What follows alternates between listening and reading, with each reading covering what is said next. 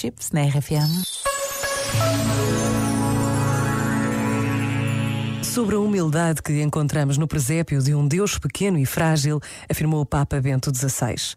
O que significa ser pequenino, simples? Qual é a pequenez que abre o homem à intimidade filial com Deus e ao acolhimento da sua vontade? Qual deve ser a atitude de fundo da nossa oração? Meditemos sobre o Sermão da Montanha, onde Jesus afirma: Bem-aventurados os puros de coração, porque verão a Deus. É a pureza do coração aquela que permite reconhecer o rosto de Deus em Jesus Cristo.